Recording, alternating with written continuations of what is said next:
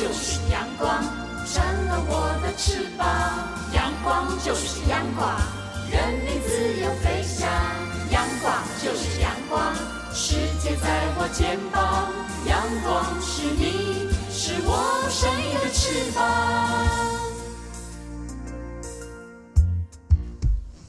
好啊咿哟咿耶，好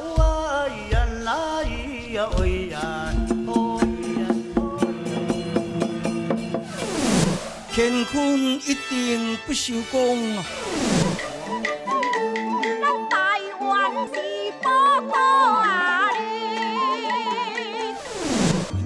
台湾有着多元的面貌，经由不同族群、语言、风俗习惯。艺术戏曲的融合，汇聚成台湾独特瑰丽的文化。恋恋台湾，为你传递台湾独特的文化风情，引领听众真正认识台湾，了解台湾，爱上台湾。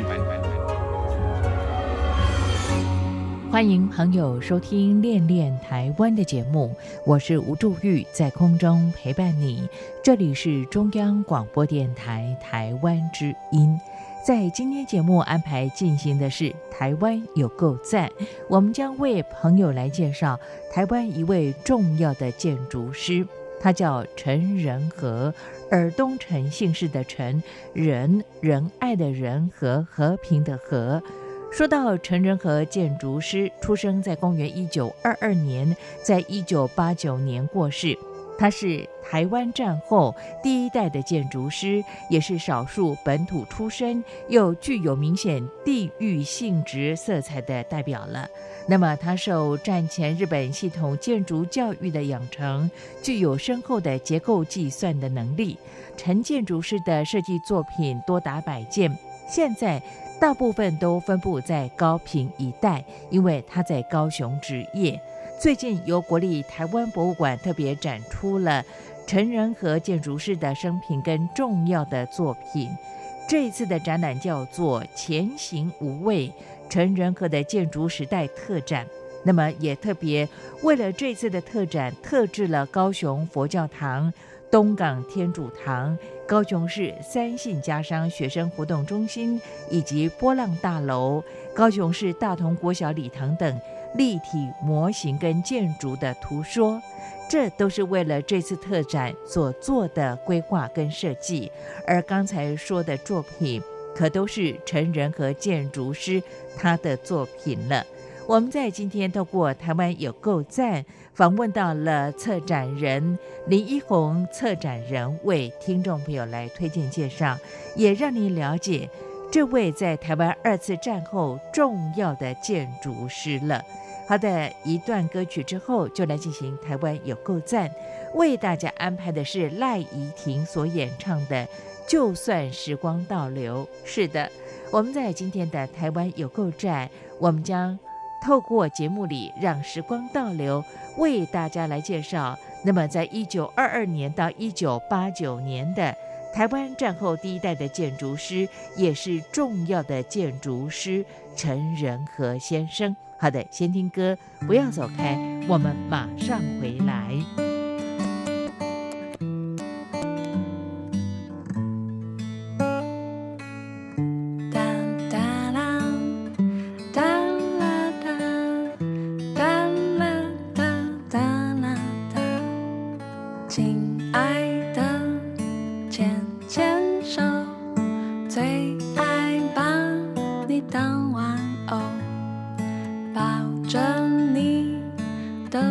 时候，觉得全宇宙你最懂我。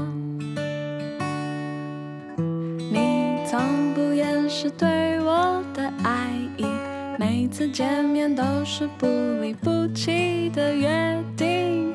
你让我相信在这世界上，不论天涯海角都有你，会陪我去。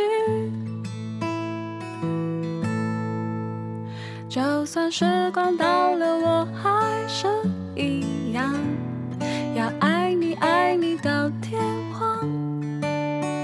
就算时光倒流没谁能替代。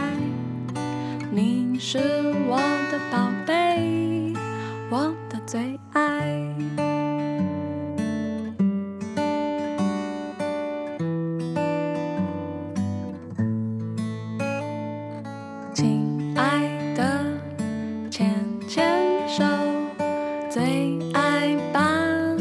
当玩偶抱着你的时候觉得全宇宙你最懂我。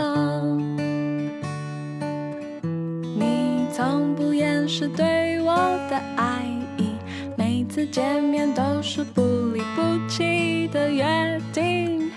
你让我相信在这世界上不论天涯海角都有你会续就算时光倒流我还是一样要爱你爱你到天荒。就算时光倒流没谁能替代你是我的宝贝我的最爱。但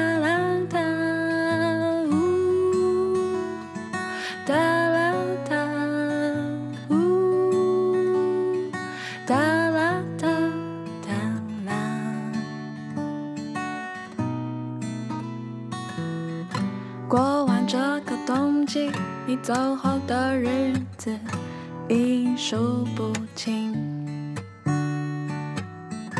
可我从没忘记你的身影，好像你不曾远离。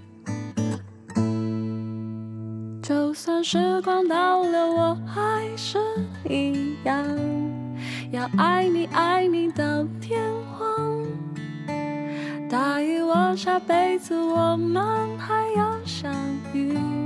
见面时带一朵玫瑰给我。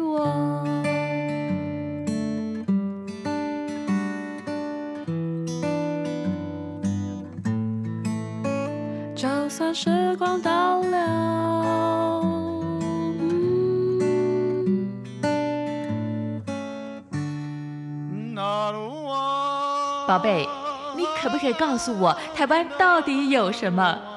台湾有原住民，还有泰鲁阁、金门、马祖、澎湖，还有来屿，也还有好吃又好玩的东西。哎，听你这么说的话，我还发现台湾真的是有个赞。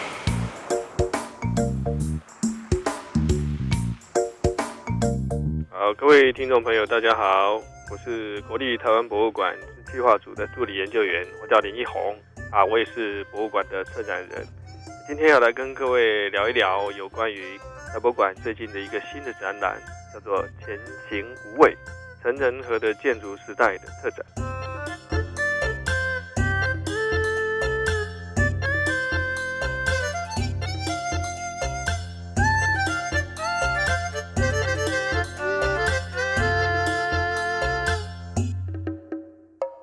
欢迎朋友来到今天的台湾有够赞，我是吴祝玉，在空中陪伴所有的听众朋友。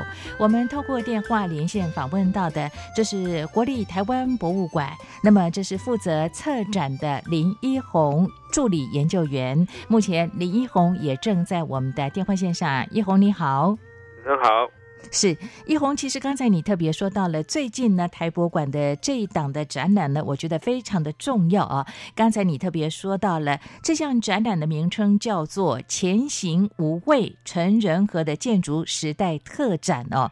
可能很多听众朋友对于陈仁和建筑师有人是熟悉的，那么有些人可能比较陌生一些些。我们的听众除了在台湾有包括在海外跟中国大陆的听众朋友啊，是不是请这个林一红？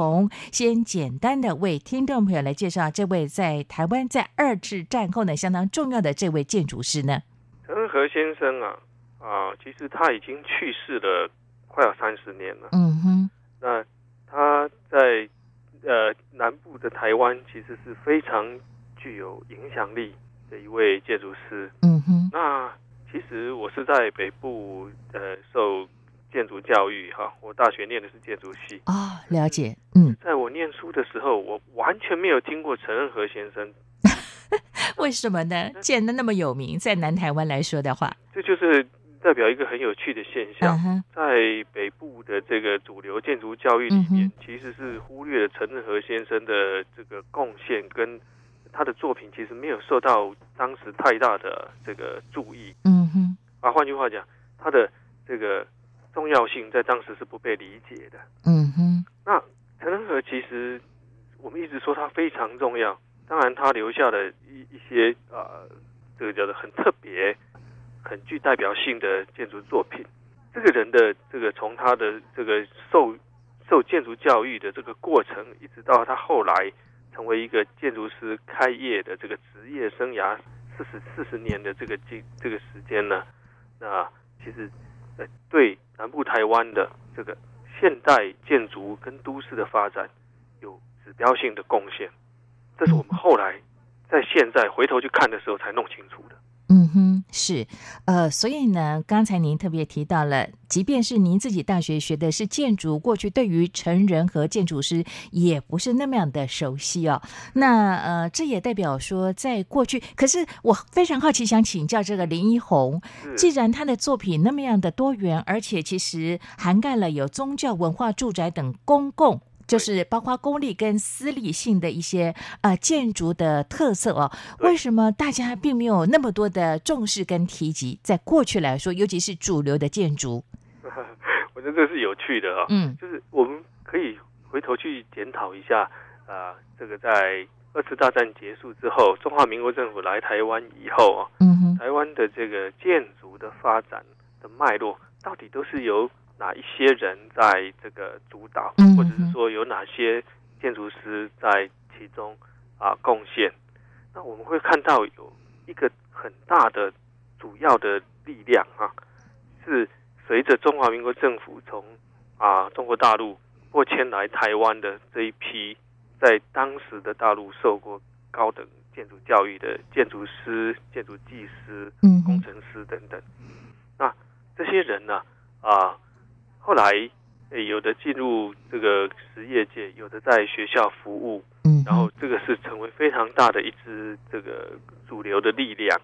那包括当时在一九六零年代、一九七零年代，在台湾各地非常流行的哈，就是看起来像中国的北方的宫殿式的建筑。嗯，举例子来说，嗯哼，比如说圆山大饭店是啊，譬如说像忠烈祠，嗯哼，文化大学。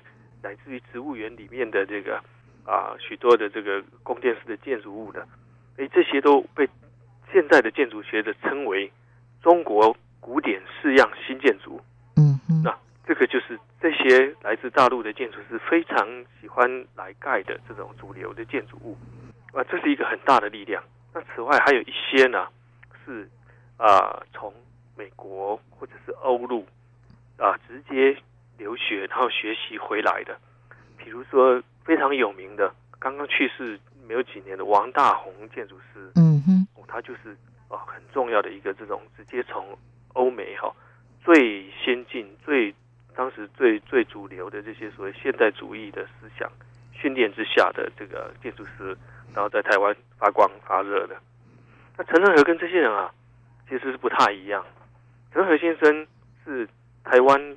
呃，自己本土的的建筑师啊，他在二次大战期间从高雄中学毕业之后呢，其实是直接到日本本土的早稻田大学的建筑科去读书，所以他是这种在战前接受了日本呃高等建筑教育非常少数的，嗯，没有几个人，他是其中一位，嗯哼，然后回来台湾，短暂的啊，在这个当时高雄工业学校教了一下子的书。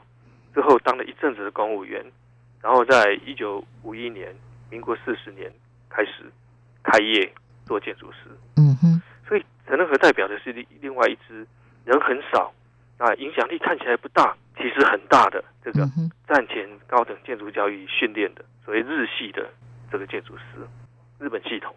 是。从刚才呢，林一红呃，我们的这一个助理研究员这样的一个介绍跟分析，我们就可以了解，确实如此哦。呃，我目前工作居住的地点在大台北啊，在台北市。那么像是植物园啦，像我经常会去看表演的这个呃教育啊展览馆等等啊。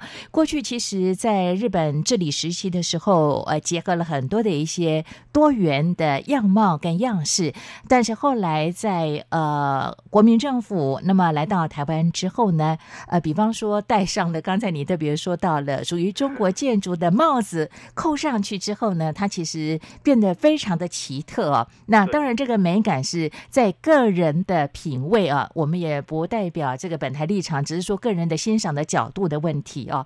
刚才你特别提到的这位在台湾。战后第一代的建筑师陈仁和来说的话呢，不过我突然间有这样的感想，我不晓得这样说对不对，请这个呃林一红来指正我。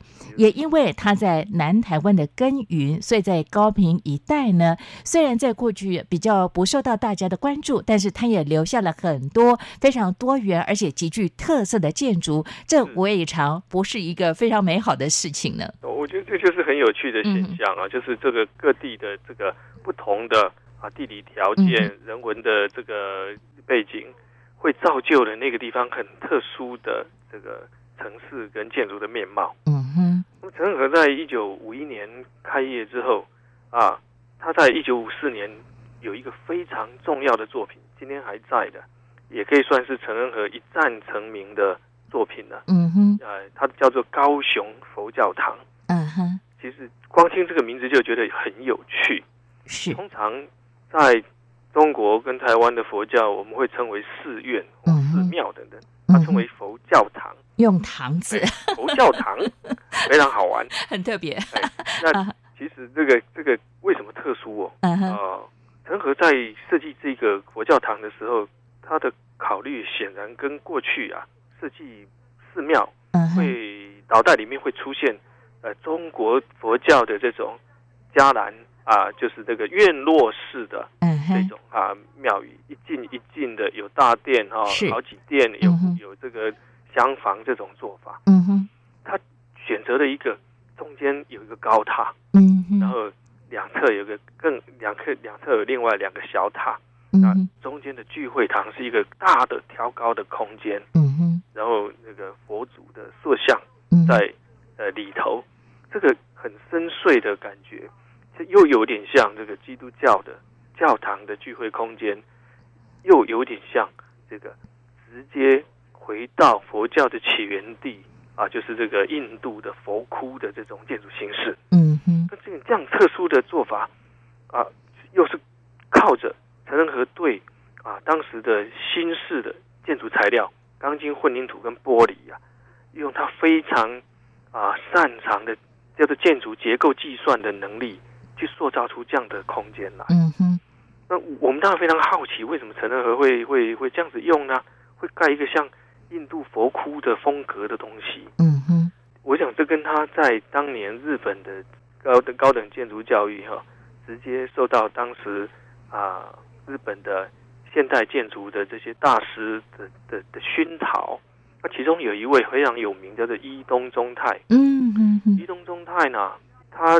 对东亚的建筑史有他独到的见解。嗯哼，那他其实就是跳过了当年佛教传入日本的那个路径，就是在唐朝啊传到日本，宋朝再传到日本的这个经过中国的所谓佛教的二手传播。嗯，他直接回到印度去追求他的这个佛教建筑的精神。嗯哼，那陈和香可能是受到这样子的影响，所以他也是跳过了中国，直接回到。这个印度的这个佛教建筑的本身去追寻它的意义。是。那很很有趣的是，当时主持啊佛教堂的这个业主呢，嗯哼。啊其实是当时中国佛教会里头的青壮改革派，嗯是星云大师。是，所以我可以理解了，嗯，可能有跟星云的私交非常好，嗯哎。那这个一九五四年完成的设计，在一九五八年这个建筑物落成，一直到今天都由佛光山在经营管理，嗯，也做一个非常重要的佛教的山林。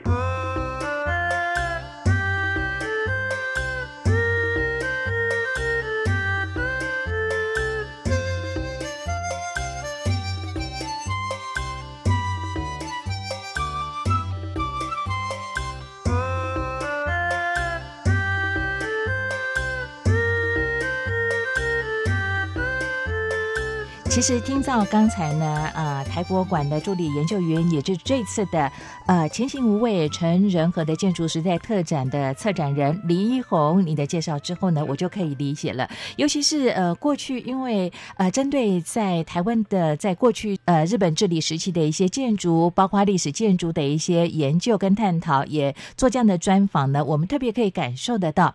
其实，啊，在二次大战这段期间呢，尤其是在日本治理台湾的时期，在日本来说，很多的学建筑，尤其是到欧洲、到呃英国去学建筑的这些年轻的建筑师，他们的作品其实没有办法在日本完全的做一些呈现，而台湾成为当初他们的一个重要的。或许我们现在解读是殖民，或者是他们治理的地域来讲的话，反而他们的理想得以在这个地方来做一些实践。那么成人和建筑师又受到了这些青壮派的年轻的现代建筑师的影响，所以在高品一带也就形塑这么多。地域性而且极具明显色彩的一些建筑物了。是，听你这么说，我真的要跑一趟高雄佛教堂了。听你这样的形容，其实它涵盖很多呃宗教的一些初衷。哎，我是这样看待。我不晓得学建筑的你又是如何看待他的作品。确实，陈和其实是虔诚的佛教徒。嗯哼，他一定有他对于他的这个佛教啊，不管他个人对于这个佛教的神这个。宗教之间的这些啊交流，或者是呃启发等等，一定有他独到的看法。嗯哼，那进而落实在这个佛教堂的空间。嗯哼，我我想举另外一个例子更有趣。你说的是天主堂吗？东港的天主堂，我去过耶。嗯，东港天主堂 就是一个截然不同的例子啊。啊哈，我刚才一再强调。任何是虔诚的佛教佛教徒，为何会去设计一个这个天主教的教会嘞？嗯哼，这是非常匪夷所思的事情。嗯哼，在那个年代来说，对不对？嗯，对，我们觉得，那有人今天有人会觉得说啊，没有啊，这个建筑师只要有人委托业务就会做啊。嗯哼，然后呃，我任何其实是一个非常有理想性格的人。嗯哼，我他为什么会去接这个？这个其实后来我们推测应该跟他的太太有关系呀。他的太太是一个天主教徒吗？对，他的太太的娘家其实就是东港这一边的望族啊。那他们家就是天主教。嗯，那大概是枕边人的游说，不得不做。不，这个东港天主堂其实是一个不同于高雄佛教堂的新建模式。嗯嗯。在这个二次战后初期的台湾哦，有很多外国教会，不管天主教还是基督教，嗯哼，啊，都来传教，也有这个新建教堂教会的需求。嗯，那通常呢，当时的主事者，不管是主教或者是基督教的牧师，他们会邀请，也许这些外国人的故乡啊，比如说德国，他就邀请德国人；嗯，瑞士就邀请瑞士人的建筑师。是。来做教堂的基本设计。那不过呢，要在台湾落实，因为有台湾自己的特殊的地理条件跟法令规章制度，嗯，所以一定会有本地配合的一位建筑师来把它完成这个行政上面的程序呢，跟实质上面的新建的西部设计。那当时东港天主堂的道明会的神父呢，嗯，其实是委托了德国的建筑师。那德国建筑师只寄过来七张设计图，嗯哼，完全不足以盖盖出来一栋房子，嗯哼。不过他把那个基本的想法给定下来了。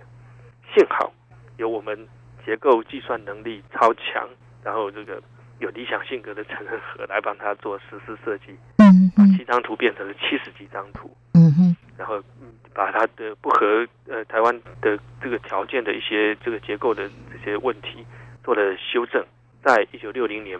将它盖出来了。嗯哼，是，刚才呢，林一红你特别说到了，其实这位台湾战后第一代的建筑师陈仁和呢，呃，他具有深厚的结构计算的能力哦。对，因为我学的不是建筑，我不太懂这个概念呢。您自己本身学的又是建筑的专业哦，我就想请教呃助理研究员林一红了，呃，这样的能力是极为少见，而且是很重要的吗？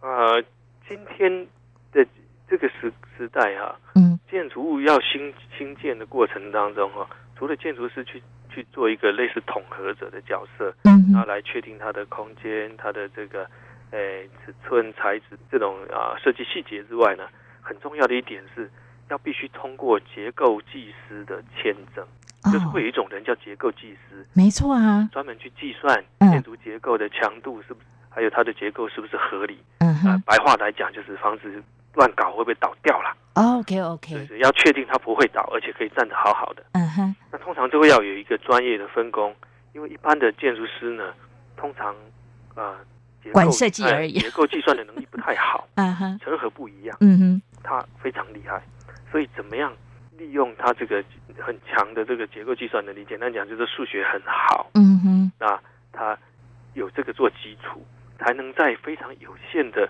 这个新建预算，还有很短的被要求要新建的这个时程当中，怎么样去做一个最有效、最节省材料的一个一个规划？嗯哼，那又能够表现他想要表现的建筑物的精神，这是非常厉害的。呃，我想请教林一红助理研究员，这是他的天分呢，还是说他的基础功打得非常的好？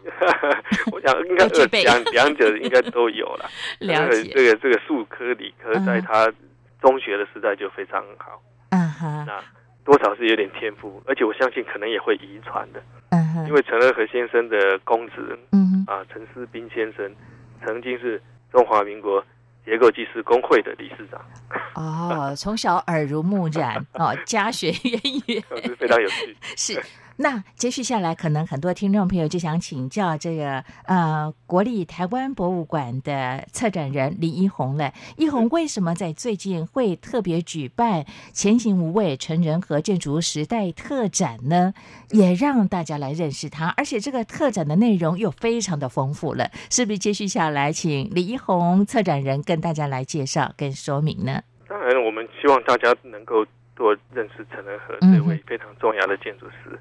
然而，啊，如果没有足够的这个呃基础资料来来支持我们去对陈仁和有了解的话，大概我们也不太敢随便把陈仁和推到大家的面前。嗯哼，那为什么我们有足够的基础资料呢？主要是因为啊、国立台湾博物馆在二零零六年的时候开始了一个非常特殊的典藏的行为，就嗯就，是我们开始向呃全国的建筑师、建筑师的家属等等去征集啊他们的建筑设计的图说，啊哈，就设计图，我们把它收集过来。是，那目前已经有超过十二万张的设计图了。嗯哼，其中在二零零八年的时候，我们前两年一直都找不到的陈仁和的图呢，在陈仁和的去世之后就关闭的他的事务所的啊、呃顶楼嗯哼，发现了，竟然留存下来是纸张吗？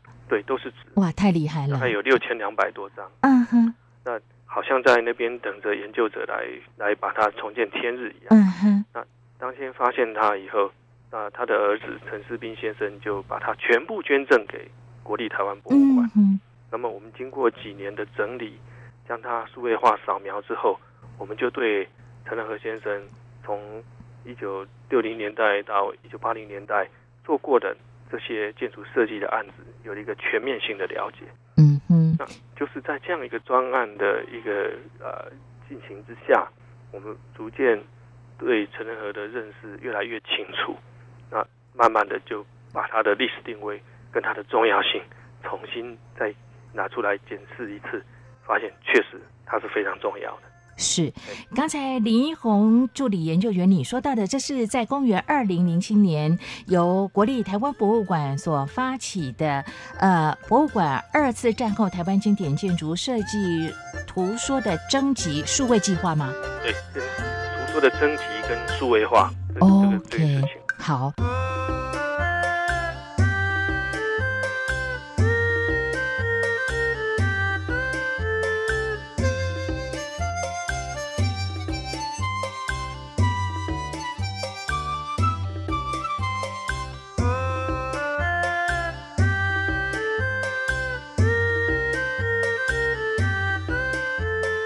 那刚才你特别说到的，其实，在偶然的机会，在他呃已经停业的建筑呃事务所的顶楼，发现他的设计图，到完全做好了数位的整理工作，到现在今年十一月底的展出，会一直展到明年啊。我就很好奇，想请教李一红助理研究员了，你又花了多少的时间来准备这一次的策展的活动呢？因为资料非常的庞杂，对不对？那我们有很多这个建筑史的研究者在协助我们。嗯哼。那那如果要说筹备了多久呢？嗯。啊，广义的说起来，从二零零九年的年底开始就已经在做准备了。这么久啊！不过主要的策展工作应该是从一年前开始。嗯哼。那这件事情啊，非常的有意义的原因，也是因为啊，我们可以将陈仁和的图啊。透过数位化的方式公开在大家的面前，嗯，那么我们也在展览里面啊做了这些啊重要的啊呃建筑作品的模型，嗯哼，让大家来参观的时候呢，可以看模型，然后再来跟图还有现场的现况的照片来做比对，嗯，去理解一下建筑师脑袋里面。在做建筑设计的这个，嗯，我们讲三 D 立体的这个图像，嗯，怎么样？他会要透过他的笔，把它画成数十张、上百张的平面的图纸，然后再交给这个营造厂，再把它重新盖成一个一比一的这个建筑物，让我们来使用的这样一个设计转化再现的这个过程。那当然，建筑最好玩的就是设计的时候未必跟施工的时候啊一模一样。嗯哼，落成建筑物落成的时候，经过了数十年的使用，跟落成的当时跟现在也不见得完全一样。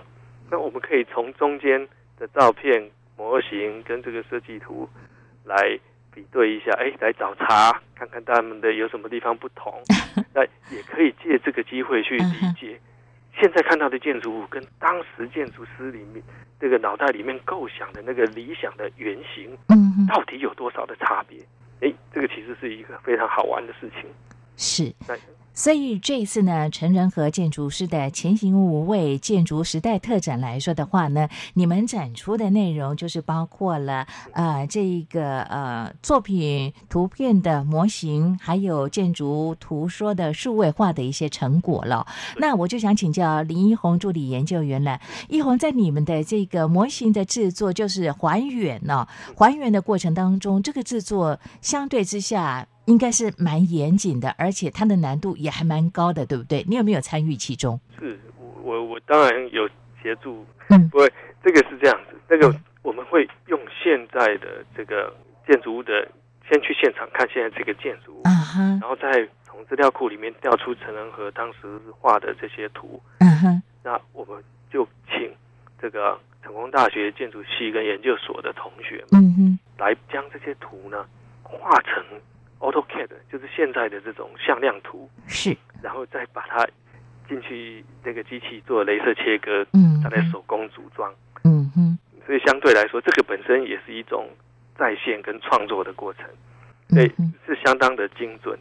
那我们也在这样制作模型的过程当中，真正去体会到陈仁和的厉害的地方，包括他的几个重要的作品，像三高雄的三信家商的。啊，教师大楼叫做波浪大楼，嗯，现在已经是高雄市的历史地标。哎，那个高雄市的历史建筑，哎，波浪大楼，还有像他们的学生活动中心，还有三信塔，嗯啊，另外一个是凤山的肉品市场，哇，这个是太特别的建筑物，嗯哼，因为它要去处理非常非常复杂的这个机能，啊，那外观看起来，模型看起来很像那个我们在科幻电影里面常常看到的。星际大战的这种武战舰，嗯，像一个圆盘形的，呃，非常特殊的一个房子。那它其实要去处理的是，呃，来自各地可能会有同时间三十几个卡车载进来各地养殖养猪场的这些猪，嗯哼，然后送到这边来啊，要一一的拍卖，嗯哼。那在这个这个过程当中，就有非常多。呃，困难的事情，怎么样去停车？怎么样去集中资源，让每一只猪可以让那个买主看到，然后来标价，很像在竞技场或者是猪的最后的走秀的舞台，嗯哼，这种这种处理。那他因为这个作品得到了他第二座十大建筑师的殊荣，嗯嗯，第一座就是三星家商的破浪大楼，是，哎，那对这类似的东西，我们都可以在。战场里面细细的观赏。好的，其实听了林一红策展人这么说呢，我突然间呢脑海当中有个念头，呃，陈仁和建筑师呢太早离开，如果他现在还在的话。台北市果菜市场的重建的工作，应该可以找他来做一些 呃顾问，那做一些建议跟参与其中的，对不对？因为他做的设计呢，听你这么说的话，都是非常的仔细。那加上他本身的这个深厚的结构计算的能力，而且呃，用这个台语来讲，妹妹嘎嘎，他都特别去关注到了。当然，我想这就是他本身呃，为什么大家称他是台湾战后第一代本土建筑师，有他的历史。的定位了。最后请教策展人李一红，这次展览一直到明年二零一九年的什么时候呢？啊，在台北的展出到四月二十一日为止。OK，那除了台北之外，还会到其他地方来展出吗？会移展吗？会，接下来我们会移到台南。哦，应该要的。嗯，啊，高雄就是他这个主要的这个职业生涯的办公室的所在地。是是是，还会移到屏东。屏东火车站前面呢的大河旅社，嗯，其实是好像是他父亲的创建的嘛，嗯，是他父亲当年经营的，嗯，那大河旅社现在已经是屏东县的历史建筑，正在整修，嗯哼，然后我们希望在整修落成的时候，可以作为开幕的第一档特展，我想这是非常有意义。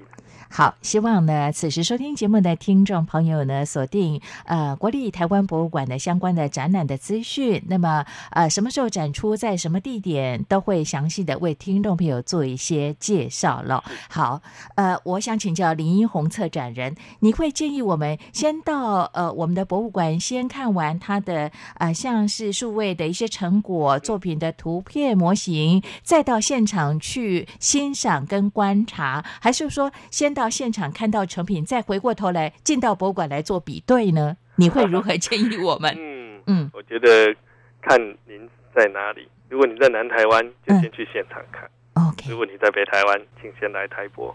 但是这两者都要做。OK。看完图，看完模型，还是要去现场走一走。嗯。才有办法完全理解建筑师脑袋在想什么，他面临的问题是什么，他解决的问题是什么。OK，他所设计的作品，目前我们都有机会可以看得到啊。刚才我们特别说到的，像高雄佛教堂、东港天主堂、高雄市三信家商学生活动中心啊，像波浪大楼等等，都有机会可以观看得到。好，对于工作在台北的我来说，就先进到国立台湾博物馆来欣赏前行无畏成人和的建筑时代特展。也非常谢谢，这是策展人李一红助理研。救援在今天为大家热情的推荐跟介绍了，希望有机会听你为我在现场做导览解说哦。那是我的荣幸，谢谢谢谢一红，期待和你的相会了。谢谢，拜拜，各位听众朋友。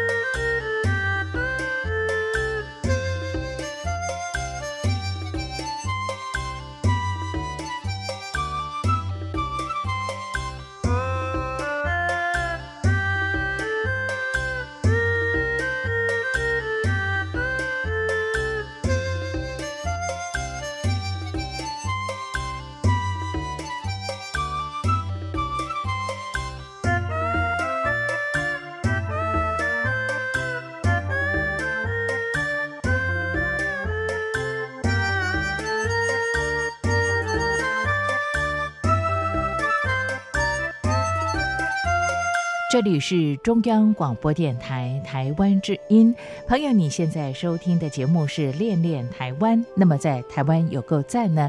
我们为大家介绍的就是国立台湾博物馆，从去年年底一直到今年，那么有这一项的特展“前行无畏：纯人和的建筑时代特展”。刚才呢，策展人林一红也说到了陈仁和先生这位建筑师是台湾二次战后相当重要的一位建筑师。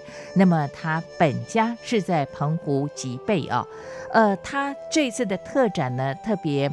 展出了陈仁和建筑师十二件代表的作品，涵盖了宗教、文教、住宅等公司立性质，还有不同尺度的建筑。当然，也陆续搜集了史料、文献等数位化的图说，还有模型的脉络等等的方式，来展现陈仁和建筑师在台湾战后第一代本土建筑师的历史定位了。当然，也希望借此来开启更多的对话跟交流讨论的可能性了。当然，更期盼此时收听节目的听众朋友，不管在台湾、在海外、在中国大陆的听众朋友，如果这段期间刚好啊到这个台北，尤其是在海外跟中国大陆的听众朋友，适逢这段期间假期来到台湾的话。别忘了到台北市的国立台湾博物馆，那么在这里有这一项的台湾本土的建筑师陈仁和的建筑时代特展，那么名称叫做“前行无畏”，欢迎您的参加。好的，看看时间，节目又接近尾声了。感谢朋友你的陪伴跟收听。听完节目之后，有任何建议想给我，都可以用 email 方式跟我联络，相当的方便。无助玉的 email address 是 wcy at rti 点 org 点 tw wcy at r t i 点 o r g 点 t w，期待你的分享跟批评指教了。今天节目就谢谢你的收听了。不过我看哦，好像还没有人啊，这个作词作曲者或者是歌手还没有人来做这个谢谢收听这样的歌曲。我们今天就来听谢谢收看啊这首歌曲，由刘明湘所演唱的，也送给此时收听节目的听众朋友。别忘了下周的《恋恋台湾》的节目，吴祝玉和你在空中再相会。我们下礼拜空中再见。